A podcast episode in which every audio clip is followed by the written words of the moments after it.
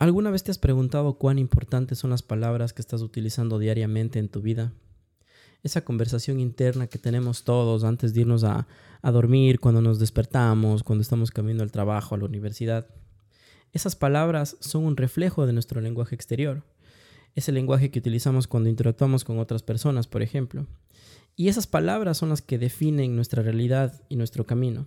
Y es por eso que hice este capítulo, porque pienso que es importante que empecemos a ser más conscientes de las palabras que estamos utilizando diariamente en nuestra vida, y no solo por cuánto definan nuestro camino, sino por cómo nos definen como persona ante otras personas. Pero ¿qué hace que nuestras palabras tengan ese poder? ¿Qué hace que nuestras palabras sean tan poderosas?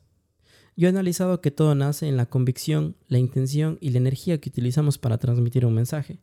Es por eso que no sé si has escuchado alguna vez que las palabras hieren más que los hechos. Pero no es nuestra culpa cómo estamos utilizando nuestras palabras, porque en realidad las elegimos más por un hábito que por una intención. Las elegimos por la forma en la que crecimos, por cómo nos enseñaron, por el entorno en el que crecimos. Y la buena noticia de todo esto es que podemos corregir ese hábito. Es por eso que en este capítulo te traigo varios ejemplos de palabras que yo he podido cambiar y que me han hecho ver la vida desde otra perspectiva y desde otra posición. Recuerdo que hace varios años un colega fotógrafo me contaba una historia con muchísima frustración y me decía que él se había gastado 2.500 dólares en una cámara y que ahora tenía que pagar esa cámara. Y yo noté que él me contaba esta historia desde una posición de, necesidad, de obligación, con mucha frustración. Y es aquí en donde el cambiar una simple palabra en nuestra historia puede cambiar la perspectiva en la que estamos viendo eh, las cosas que estamos haciendo diariamente.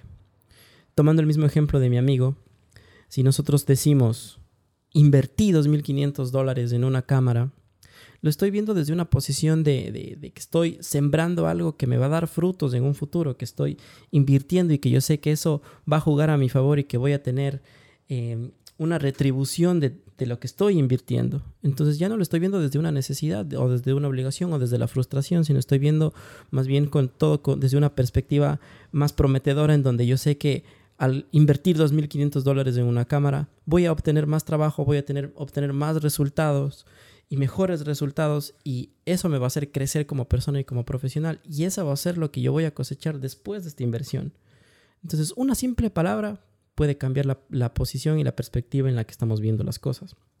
Otra palabra que he corregido, o más que palabra, es una frase que ahora utilizo cuando tengo un problema de salud, tengo una gripe, un resfriado, es primero dejar de decir que me siento enfermo o me siento mal, me siento decaído y más bien empezar a decirme a mí mismo que mañana me sentiré mejor, que mañana mi cuerpo eh, tendrá una mejor salud, que el proceso de la enfermedad que tengo en ese momento va a ser más corto.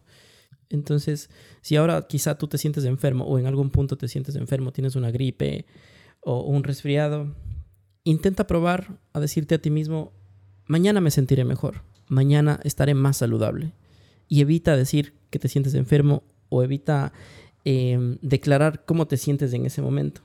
Y lo más probable es que el proceso de enfermedad sea incluso más corto. Otro ejemplo que tengo y es algo en lo que todos hemos caído, todos lo hemos dicho, todos hemos estado en esa posición y es que cuando llega el domingo, son las 9 de la noche, hemos pasado un fin de semana increíble y el día siguiente es lunes y decimos, mañana otra vez tengo que ir a trabajar. Y si notas, lo decimos desde una posición de víctima, de que mañana va a ser un día horrible, de que tenemos incluso hasta pereza de ir. Y sí, puede ser que lo más probable es que tu trabajo no sea algo que te agrade y que, y que lo que estés gustoso de ir, pero es tu realidad y tienes que aceptarla. Tienes que empezar a verla desde una posición que te beneficie.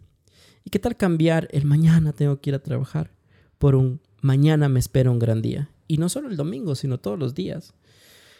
Decirte simplemente o apuntarte en un papel, yo lo tengo en una libreta que leo todos los días, y es que mañana algo increíble va a sucederme. Mañana algo maravilloso va a sucederme.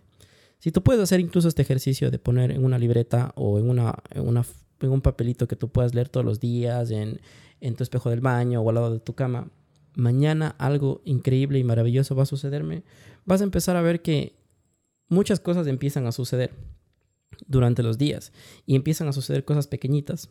Que no sé, que tú llegas a la oficina y encuentras parqueadero, eh, que llegas a tiempo, que todo fluye ese día y poco a poco va fluyendo mucho más y empiezas a verlo desde una perspectiva mucho más positiva a que mañana tengo que ir a trabajar otra vez como una víctima. Entonces, empecemos más bien a ver la, vida desde una posición más positiva y empecemos desde las palabras que estamos utilizando, desde las frases que estamos diciendo, que nos estamos diciendo a nosotros mismos, porque nosotros mismos nos condenamos. Somos nosotros mismos los que estamos frustrando el día increíble que quizá nos espera mañana. Finalmente, una de las palabras que quiero eh, pedirte que no uses, que nunca la uses, que evites usarla, es la palabra ojalá. Personalmente es la palabra, una de las palabras que más detesto usar y es una palabra que incluso cuando alguien interactúa conmigo y yo lo escucho, me dice mucho de esa persona. ¿Por qué? Porque la palabra ojalá es una palabra gris, es una palabra tibia, es una palabra que está en la mitad, que nace desde la necesidad, desde una posición de, de, víctima, de esperar a ver que la vida actúe por mí, de que no voy a tener acción sobre lo que estoy haciendo. Ojalá me vaya bien. Ojalá no pase nada malo. Ojalá, ojalá, ojalá. Y como te menciono, es una palabra totalmente tibia que ni te beneficia y probablemente te perjudica más porque te pone en una posición en donde no estás tomando acción, no estás haciendo absolutamente nada y estás dejando que el destino se encargue por ti.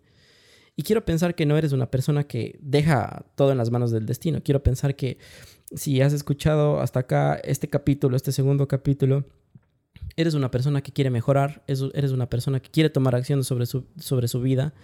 Y, y si tú te posicionas como una persona que le gusta luchar, que le gusta trabajar, que le gusta tomar acción sobre su vida, ojalá no es una palabra que te va a beneficiar. Es una palabra que tienes que evitar en absoluto de tu lenguaje. Nunca la uses. O sí o no. O frío o caliente. Ojalá no. Ojalá es una palabra tibia, una palabra gris, que no te beneficia. Cultivar palabras nuevas y que generen efecto toma tiempo y dedicación. Es un entrenamiento constante, como ir al gimnasio, que de acuerdo a tu convicción y acción y dedicación, te, te van a generar grandes resultados con el tiempo. Y hoy finalmente en este capítulo quiero cuestionarte como te cuestioné y te, y te cuestionaré en los próximos. ¿Ya eres consciente y responsable con las palabras que estás utilizando diariamente en tu vida?